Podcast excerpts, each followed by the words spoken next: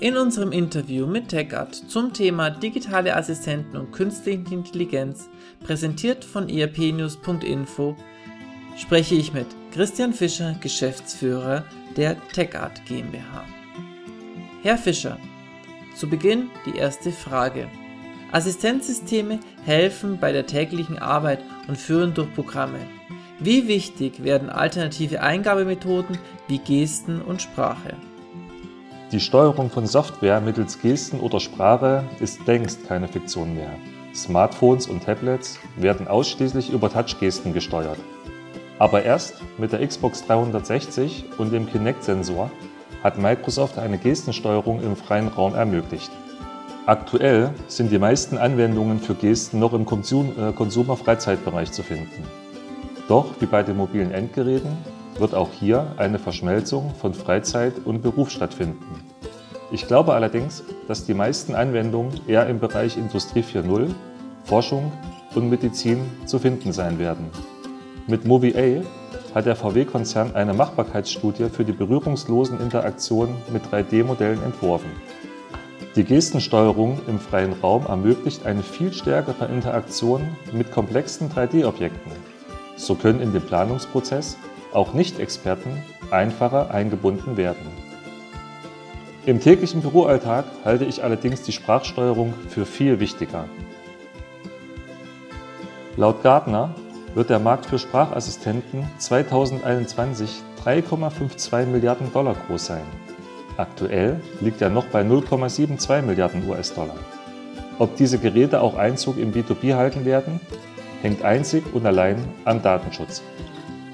Aktuell ist es für europäische Unternehmen nicht bzw. nur mit sehr großen Umständen möglich, die Vorteile der Sprachassistenten zu nutzen, weil personengebundene Daten über US-Clouds verarbeitet werden.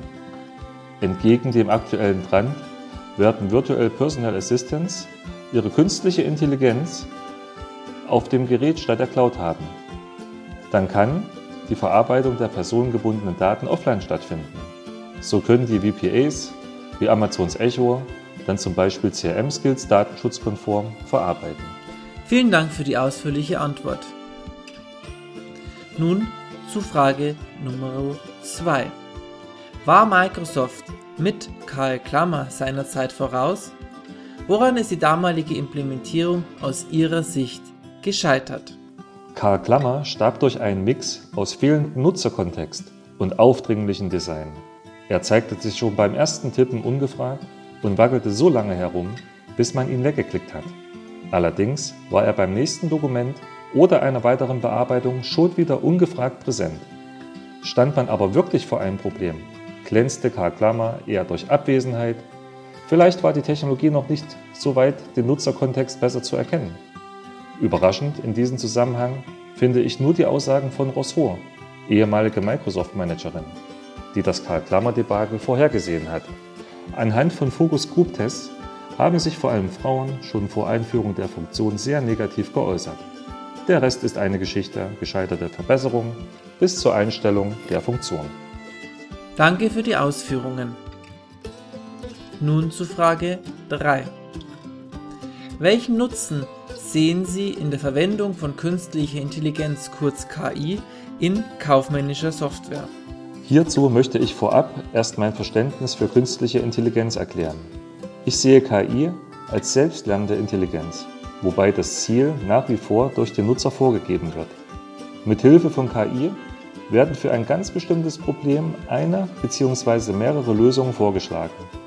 Die Beurteilung, bezogen auf den gesamten Unternehmenskontext, bleibt Sache des Menschen. Den größten Vorteil sehe ich in der Zeitersparnis für Unternehmen. In jeder Abteilung gibt es Hilfstätigkeiten, die überwiegend Zeit kosten, aber nicht das eigentliche Business voranbringen. Mit Hilfe von Chatbots lassen sich zum Beispiel Kundenanfragen zu Problemen vorqualifizieren und priorisieren. Das entlastet den Kundenservice. Dieser kann sich schneller mit der Lösung des Problems als mit der Suche nach der Ursache beschäftigen. Im Vertrieb und Marketing können Kundenpotenziale auf nicht monetärer Basis schneller vermittelt werden. So lassen sich mit weniger Aufwand neue Zielgruppen auf Basis des eigenen Kundenstamms finden. Ganz ohne zeitraubende Auswertung von Statistiken und Studien. In der Buchhaltung kann das Risiko durch Zahlungsstörungen minimiert werden, indem für Neukunden die optimale Zahlungsart vorgeschlagen wird. Typische Verbrauchsgüter in einem Unternehmen können mit Hilfe von KI automatisch bestellt werden. Am Ende steht aber hinter jeder möglichen KI-Anwendung einer kaufmännischen Software die Automatisierung von Hilfstätigkeiten. Danke für Ihre Einschätzung. Frage 4 im Bereich digitale Assistenten und künstliche Intelligenz. Welche Rolle spielt Big Data in Bezug auf Assistenzsysteme und KI? Mit künstlicher Intelligenz und Big Data verhält es sich wie mit ihren Sinnesorganen und dem Gehirn. Das eine funktioniert ohne das andere nicht. Die Sinnesorgane nehmen die Informationen aus der Umwelt auf. Das Gehirn verarbeitet diese und erkennt Muster, auf diese dann wiederum entsprechend reagiert wird. Mit Hilfe von Big Data werden alle möglichen unstrukturierten Daten gesammelt und verarbeitet. Dabei geht es vor allem um Geschwindigkeit und eine mögliche Echtzeitverarbeitung. Doch was tun Sie mit all diesen Daten? Wie können Sie diese Daten so aufbereiten, dass es einen echten Mehrwert für Ihr Unternehmen gibt? Genau da setzt künstliche Intelligenz an. Sie clustert die Daten nach Vorgaben und oder neuen Methoden und findet Muster. Durch das Erkennen dieser Muster können zum Beispiel Assistenzsysteme Vorschläge für Cross-Selling-Produkte zu bestimmten Kunden vermitteln. Dankeschön, ein sehr interessanter Vergleich. Und nun zur Frage Nummer 5. Wird es irgendwann noch Menschen geben, die eine kaufmännische Software benutzen oder kommunizieren Kunden künftig direkt mit dem System und das Programm handelt autonom. Wie bei fast allen Dingen wird es nicht absolut sein.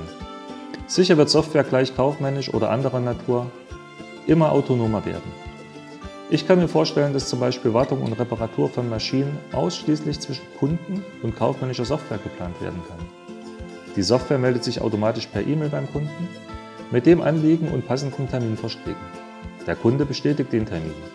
Die kaufmännische Software bucht den Auftrag, bestellt mögliche Ersatzteile und informiert das Reparaturteam. Dass Kunden künftig völlig auf eine menschliche Beratung und Betreuung verzichten wollen, kann ich mir nicht vorstellen. Unter dem Strich lebt jedes Unternehmen von seinen Beziehungen. Software ist nicht dazu da, den Menschen zu ersetzen. Sie soll den Menschen die Arbeit erleichtern. Herr Fischer, vielen Dank für die Antworten. Das war das Interview mit Herrn Fischer von TechCard zum Thema digitale Assistenten und künstliche Intelligenz, präsentiert von erpnews.info.